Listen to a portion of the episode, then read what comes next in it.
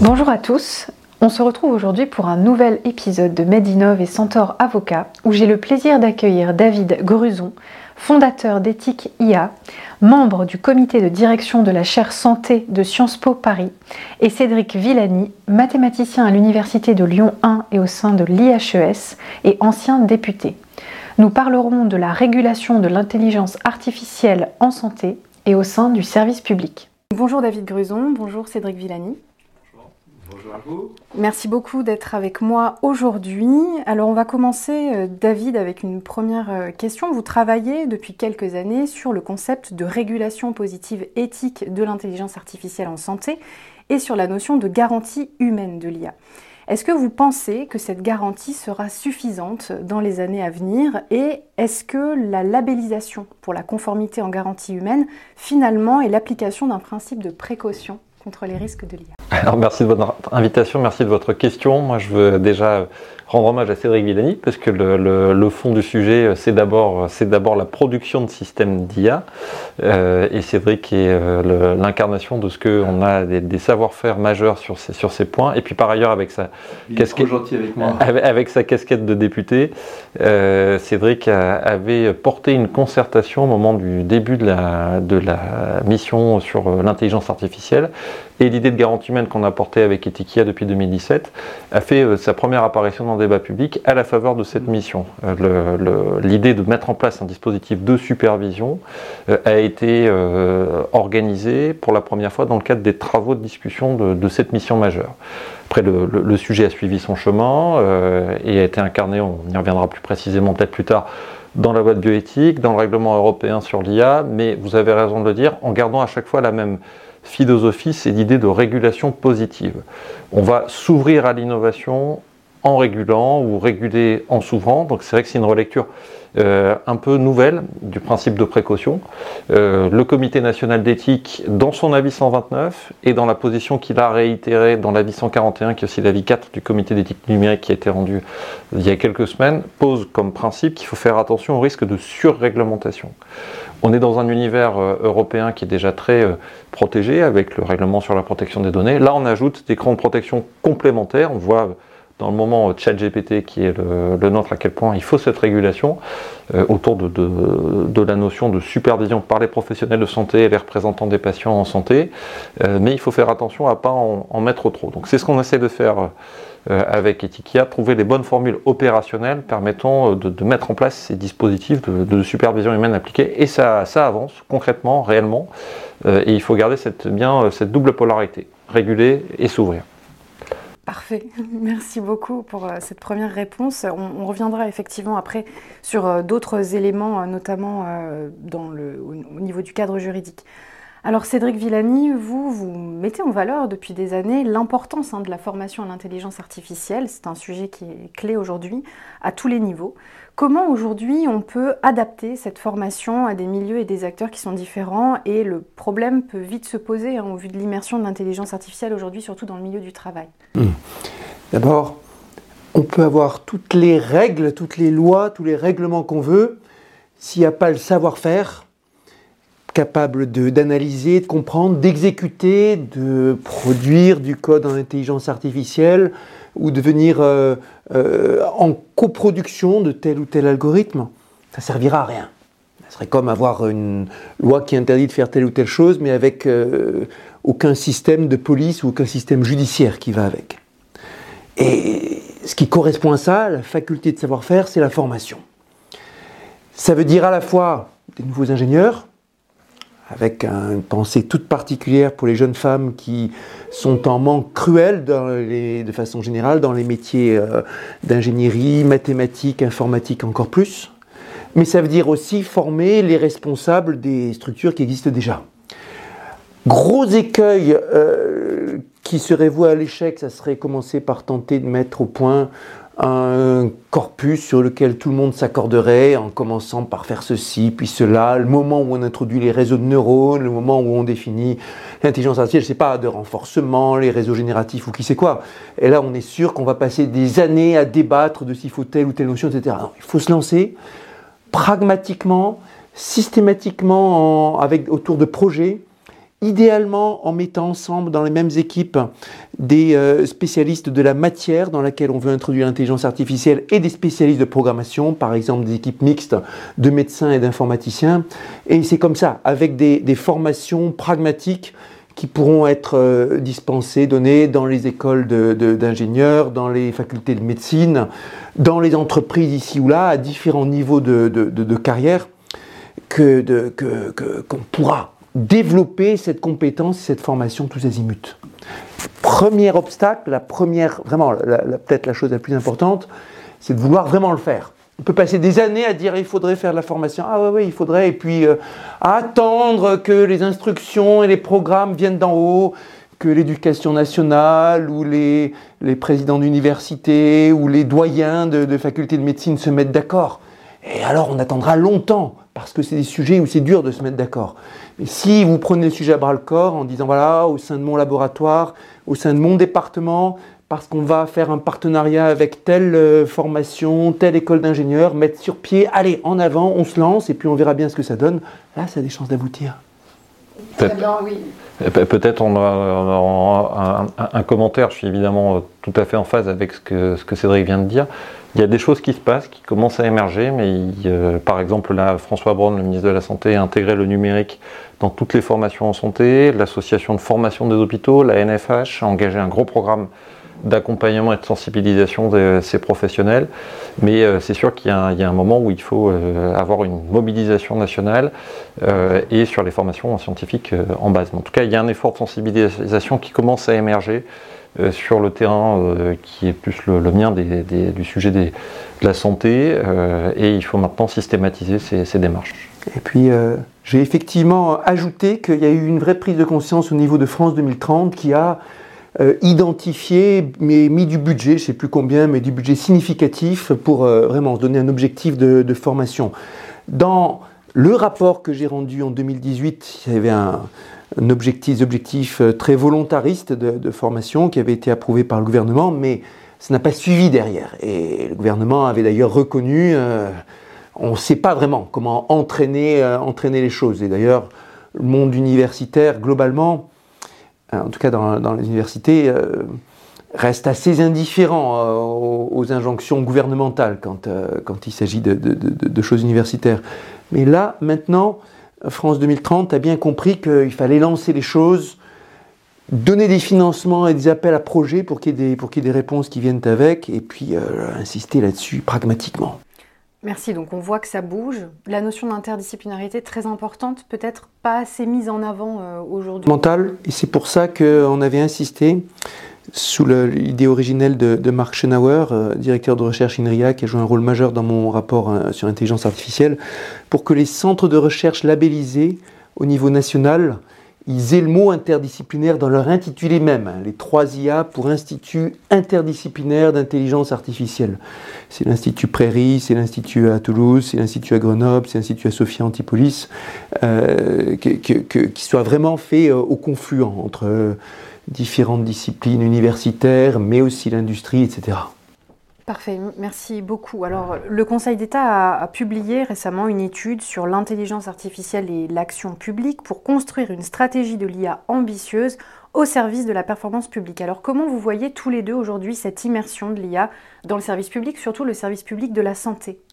Alors elle est réelle, c'est un, moment euh, de, diffusion euh, très large. Je pense que là, euh, depuis 5-6 mois, il y a une vraie accélération majeure. Euh, pour vous donner euh, des exemples, on a euh, maintenant des systèmes d'IA tout à fait au point qui sont utilisés dans les services d'urgence pour interpréter des images de fractures, ce qui permet de gagner du temps de, de radiologue dans le champ de l'ophtalmologie, de la dermatologie, on a apporté de main une vraie révolution de diagnostic du cancer du sein. Euh, et d'ailleurs, je, renvoie à l'ouvrage qui a été coordonné par Cédric Villani et Bernard Nordlinger euh, sur médecine d'intelligence artificielle. Moi, j'écris la, petite partie sur la garantie humaine, mais c'est un bon tableau sur, sur ces cas d'usage. C'est réel. Euh, l'étude du Conseil d'État est intéressante parce qu'elle elle montre que l'IA transforme plus largement l'action publique. et j'ai envie de dire, sous le contrôle de Cédric, que ce qu'on vit là, dans, ce moment de nouvelle génération d'IA générative, porte peut-être plus sur des secteurs qui sont des secteurs où on va voir des, éléments de contenu de production éditoriale, tout ce qui est euh, tâches d'administration, euh, les, fonctions support. Euh, pour la partie médicale, il faut évidemment toujours un professionnel en supervision. Et d'ailleurs, le, rapport du Conseil d'État en annexe renvoie à méthodologie qu'on a mise au point avec Etikia, le précurseur de collège de garantie humaine qui était calé sous l'égide de l'Union des dentistes pour aller revoir des systèmes d'IA régulièrement avec des représentants des professionnels, des représentants des patients. Ça fait trois ans que ce précurseur a été engagé. Il y en a maintenant 11 écosystèmes de ce type, une labellisation avec le Digital Medical Hub de la PHP qui est en place. Donc il faut euh, réguler euh, l'ouverture euh, au réel, mais mesurer bien que qu'on est maintenant dans un moment où le sujet est, complètement entré dans les, dans les faits. et il faut en assurer aussi la soutenabilité économique pour que ce soit ouvert au plus grand nombre. Il y a un vrai enjeu d'égal accès à l'innovation. Je vais continuer d'abord en, en, mentionnant qu'il n'y a pas longtemps se tenait à Paris le premier colloque conjoint des différents instituts, les trois IA que je mentionnais tout à l'heure, les, instituts interdisciplinaires d'intelligence artificielle, conjoints sur le thème du, diagnostic biomédical. Et euh, c'était un colloque de, haute volée avec tout un champ d'applications qui était présenté. Il y avait des universitaires, il y avait aussi des représentants des industries. Il y avait des choses euh, qui se développent comme euh, assistance aux gestes chirurgicaux, soit pour des questions de sûreté, soit pour permettre à ces, euh, gestes de, mieux se préparer. Il y avait des exposés euh, importants sur les progrès du, diagnostic sur euh, un certain nombre de, pathologies, soit l'analyse d'image médicale, soit l'analyse de symptômes, soit l'analyse statistique, vraiment tout l'éventail. Mais ce qui est frappant aussi, c'est que comme la, médecine, c'est un champ complet, hein, le diagnostic n'est qu'une partie spécialisée au sein de la médecine, mais la médecine c'est aussi l'accompagnement psychologique, c'est aussi de, l'accompagnement administratif, c'est aussi de la prise en charge des questions d'accessibilité. Il y a aussi des domaines auxquels on ne pense pas forcément initialement, qui peuvent se retrouver aidés par l'intelligence artificielle. Par exemple, quand on voit toutes les compétences qui sont en train de se développer en matière de génération ou d'analyse de texte, du langage, on peut se dire au départ, c'est pas forcément quelque chose qui va être majeur en médecine. Ouais, mais qui sait? Quelque chose d'important en médecine sont les comptes rendus d'opération. Ce sont aussi la, production de documents administratifs, la façon dont les médecins rédigent euh, telle ou telle, euh, telle ou telle information. Si l'intelligence artificielle vient apporter une aide sans pour autant remplacer le médecin, bien sûr, mais juste en lui soumettant, je dirais par exemple, une première version d'un texte qui pourrait être corrigé, amendé, rectifié, amélioré par le médecin, ça peut faire gagner du temps.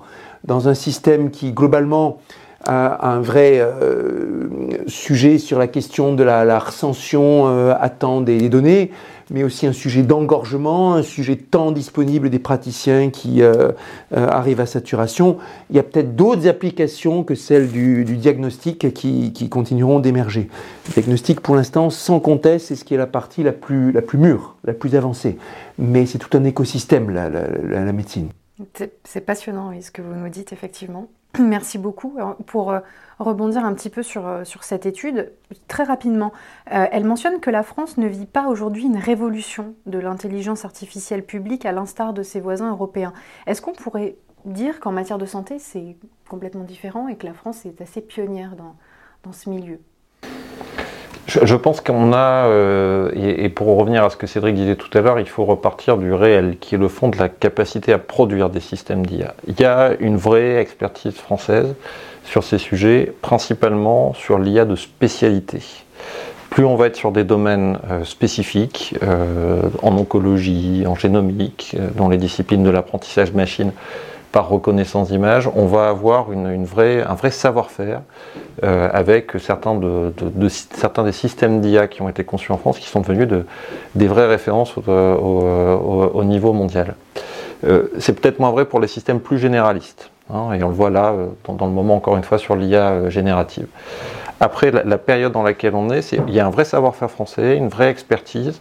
La question est celle de la capacité à modéliser un dispositif d'appropriation, de, prise en main par le terrain de, ces, de ces outils. On a avancé sur le cadre légal, on a avancé sur la production des systèmes, on n'est pas encore à un mode d'emploi opérationnel permettant aux acteurs de terrain de se saisir de ces outils pour élargir l'accès aux soins. Donc il y a un vrai sujet de mise à l'échelle. Ça veut dire aussi de définir des règles d'accès au remboursement par la sécurité sociale. On avance, mais c'est encore un peu lent. Euh, et il y a un vrai rôle, et je pense qu'elles sont prêtes à le, jouer, euh, des acteurs comme les mutuelles, les assureurs, pour venir aller incuber cette innovation en santé dans un cadre solidaire pour permettre que ça se diffuse à l'avantage de tous. Sinon, le, risque, hein, euh, c'est euh, celui de voir apparaître une espèce de, Netflix de l'IA dans, quelques mois et, de désintermédiation euh, complète. Et là, c'est ceux d'entre nous qui en auront les moyens qui auront accès à cette innovation. Donc on est à peu près à ce moment-là où il y a besoin, à la suite de l'impulsion politique que Cédric Villani avait donnée en 2018, maintenant d'un moment en santé sur l'accès à ces outils durables et pour tous. Je vais citer, euh, pour rebondir exactement dans le sens que, donnait David, je vais donner, raconter une première expérience frustrante dans laquelle je me suis euh, impliqué pour euh, essayer d'aider une administration liée au domaine médical à céder par des outils d'intelligence artificielle. En l'occurrence, il s'agissait de la MDPH, Maison départementale pour les personnes handicapées, et avec la, MDPH de, mon territoire en tant que député, j'avais travaillé à essayer de faire l'interface avec euh, le monde de, la programmation pour développer des outils qui aident à désengorger ces structures qui sont notoirement hyper saturées.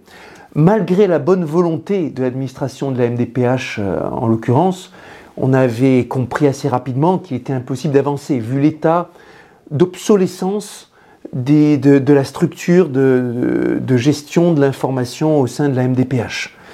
Et on ne peut même pas parler de système d'information à ce, niveau-là. Alors depuis, ça, a été, revu, repensé.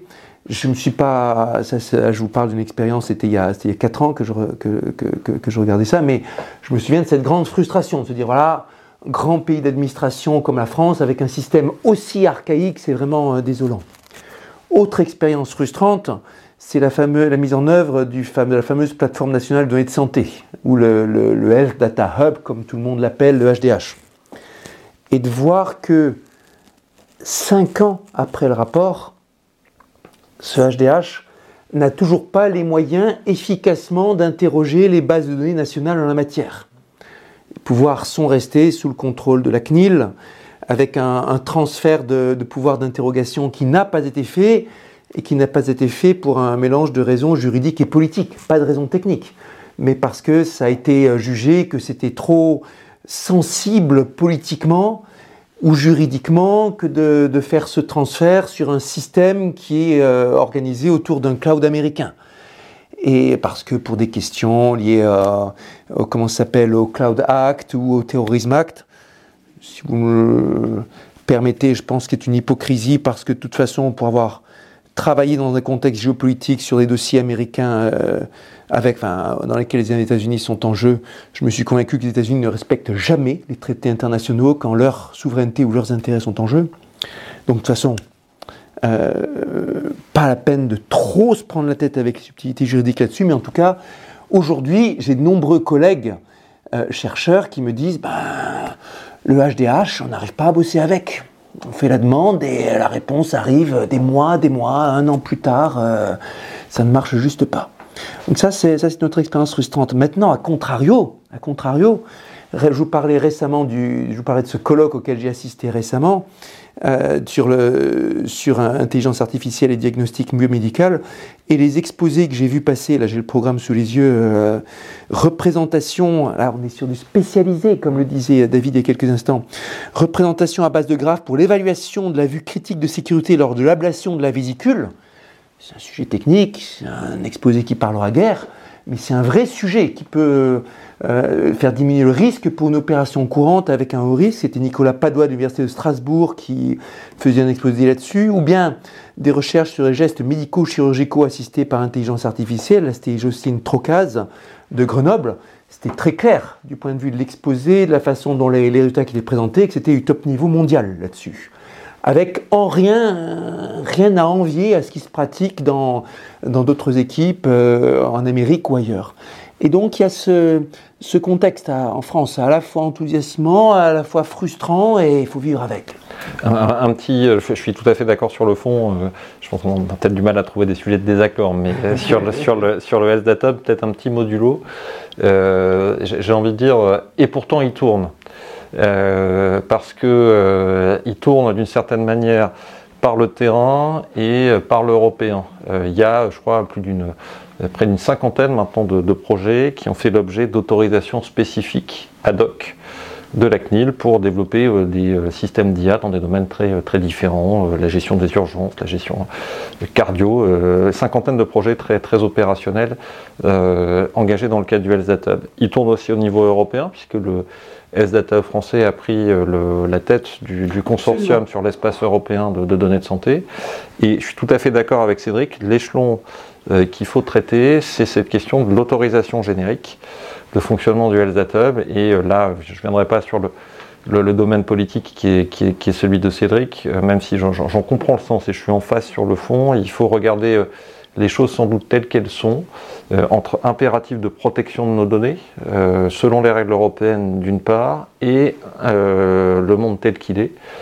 qui est un monde dans lequel, le, en Europe, il faut qu'on arrive à aller vite sur le développement de ces outils, dans un contexte où euh, le, numérique rend aussi les systèmes de santé beaucoup plus poreux entre eux.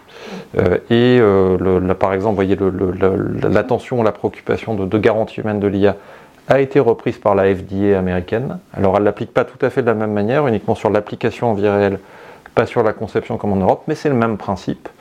Euh, donc il y a plutôt une convergence euh, Europe-États-Unis sur, sur cette régulation-là, avec des modes d'application différents. Euh, et il faut aller vite en Europe sur ces sujets. Et donc après, regarder les acteurs, y compris extra-européens, qui acceptent de jouer selon nos règles et les autres. Et pour renforcer encore ce que vient de dire David, c'est frappant qu'effectivement, il y ait l'échelon européen qui avance plus vite qu'on aurait pu le croire, avec effectivement l'opérateur français qui a été choisi par l'Union européenne pour être l'opérateur de ce projet de, connexion entre les, différents, pays européens. L'échelon régional qui avance bien aussi, parce que ici et là dans les régions, les entrepôts de données de santé se mettent ensemble pour, euh, pour avancer. C'est le cas dans la, euh, région, dans, dans, la région Auvergne-Rhône-Alpes. Enfin, j'ai vu le, la façon dont ça, dont ça avance autour des, CHU comme, euh, comme Lyon, Grenoble, etc. Mais l'échelon national est plus difficile politiquement. Très bien, merci. On pourrait en parler. Il y a énormément à dire hein, sur ce sujet. Alors, vraiment très très rapidement, quand on parle d'IA, on pense aussi au cadre juridique, on en parlait un petit peu au début, qui s'est progressivement construit. Dans le champ de la santé, le principe de garantie humaine, il est venu renforcer la loi de bioéthique. Qu'en est-il pour vous à ce jour de l'affirmation selon laquelle aucune décision médicale ne doit, être prise sur le seul fondement d'un traitement algorithmique? Le principe, il est euh, clair en droit, il a été rappelé dans le rapport du Conseil d'État que, vous rappeliez, et euh, le, cadre issu de la loi de bioéthique et du règlement européen sur l'IA euh, l'incarne opérationnellement, à la suite des recommandations du, rapport Vidani. Deux principes de droit, applicables dès à présent en France euh, dans la loi de bioéthique en santé, et applicables demain pour tous les traitements algorithmiques dans le cadre de l'AI Act, en fonction de leur niveau de risque. La santé étant identifiée comme un des domaines à haut risque. Donc deux principes d'une part, l'information du patient sur le recours à l'IA dans sa prise en charge, extension du devoir d'information des professionnels de santé, des concepteurs, pour euh, que chaque patient soit informé de ce qu'il est fait recours à un système dans sa prise en charge, d'une part, et d'autre part, la garantie humaine appliquée, la supervision humaine appliquée dans la conception, dans l'application en vie sous la forme d'un process qualité, gestion des risques, par exemple de re-révision de dossiers régulière, exhaustivement ou sur échantillonnage, suivant le bénéfice-risque de, la solution. Euh, et à la fin, euh, le, droit tel qu'il se déploie est un droit qui euh, repose sur une conviction de fond. L'IA doit rester un instrument au service des patients et sous la responsabilité des professionnels. Ce n'est pas un objet autonome, même s'il évolue très vite. Euh, reconnaître une, espèce d'IA euh, indépendante ou autonome juridiquement serait déresponsabilisant et dangereux à ce stade. Donc on a un droit qui est un droit équilibré, avec aussi ce projet de directive euh, sur la responsabilité qui a été publié à la fin du mois de septembre, qui ancre la, la garantie humaine également dans les régimes de responsabilité, qui se structure autour de la notion de ce que le Conseil d'État appelle finalement la primauté de l'humain. Il faut utiliser ces services ces outils euh, au service de l'humain et non l'inverse. Très bien. Je vais rajouter un mot, mot très important, ce que vient de dire David, c'est les responsabilités. Évidemment qu'il y a déjà, et même avant qu'on parle d'IA, de l'algorithme qui intervient dans le processus, dans le diagnostic, parce que n'importe quel appareil euh, d'imagerie médicale, par exemple, un temps soit peu sophistiqué, il comporte des traitements algorithmiques en amont pour rehausser telle ou telle chose, pour euh, traiter euh, en fonction de la prise de, données qui est, faite selon tel ou tel principe. Euh, et puis, il pouvait avoir aussi les systèmes d'information qui utilisent tel ou tel algorithmique aussi. Mais à la fin, ce qui compte, c'est que la responsabilité, elle est du côté du spécialiste humain, qui pratique, qui interprète, qui a aussi en tête quel est le niveau de confiance qu'on peut accorder parce que ça fait tant d'années que c'est utilisé, parce qu'il y a eu telle et telle étude qui va derrière. Et à la fin, un système médical, c'est les humains qui s'entraident pour se soigner les uns les autres. Je dirais même c'est la définition. Euh, l'outil, il reste un outil, on le met dans la loi, c'est équilibré. On a le devoir que l'humain connaissent pas forcément les ressorts techniques des outils qu'ils utilisent. De toute façon, aucun médecin n'est capable de dire précisément quel est le ressort technique, je sais pas, de, l'appareil de scanner qui lui a confié, le, donné le résultat. Mais il sait, parce qu'il y a les études, parce qu'il y a toute, l'expérience accumulée, qu'est-ce qu'en son âme et conscience, il accorde comme crédit, comme responsabilité, comme confiance qu'il va transmettre à la personne qui va soigner. Très important de le rappeler. Alors pour conclure un petit peu nos échanges, en un mot ou en une idée, comment vous voyez la régulation de l'IA dans les années à venir? On a bien bossé sur la régulation déjà, avec les différents, sujets, et puis au niveau européen, euh, DSA, DMA, IA Act, euh, etc. Plus important maintenant, c'est vraiment d'avancer sur le savoir-faire, la formation, la mise en œuvre de l'expérience. Euh, une sécurité, c'est tout aussi important, enfin c'est encore plus important peut-être d'avoir le savoir-faire que d'avoir les règles. De la même façon que euh, ce qui vous protège d'une d'une agression par votre voisin, que le voisin soit un pays ou un, voisin euh, à côté de chez vous, c'est tout autant la règle qui interdit de le faire que le fait qu'il y a des, systèmes qui vont se mettre en œuvre pour intervenir physiquement, si jamais il y avait ces velléités-là. Moi, je dirais en, écho complet, euh, diffuser en régulant, et non pas l'inverse, euh, et avec euh, comme urgence de, cette année, de trouver un modèle économique soutenable d'accès à l'innovation pour le plus grand nombre. Et il y a vraiment un enjeu majeur euh, et euh, dans le secteur de la santé, mais dans d'autres domaines, euh, pour que cette vague d'innovation sans précédent ne soit pas réservée à quelques-uns. C'est le moment de le faire. et, c'est bien dans cet ordre-là qu'il faut faire les choses. a c'est l'affaire de tout le monde. Merci beaucoup. c'est parfait.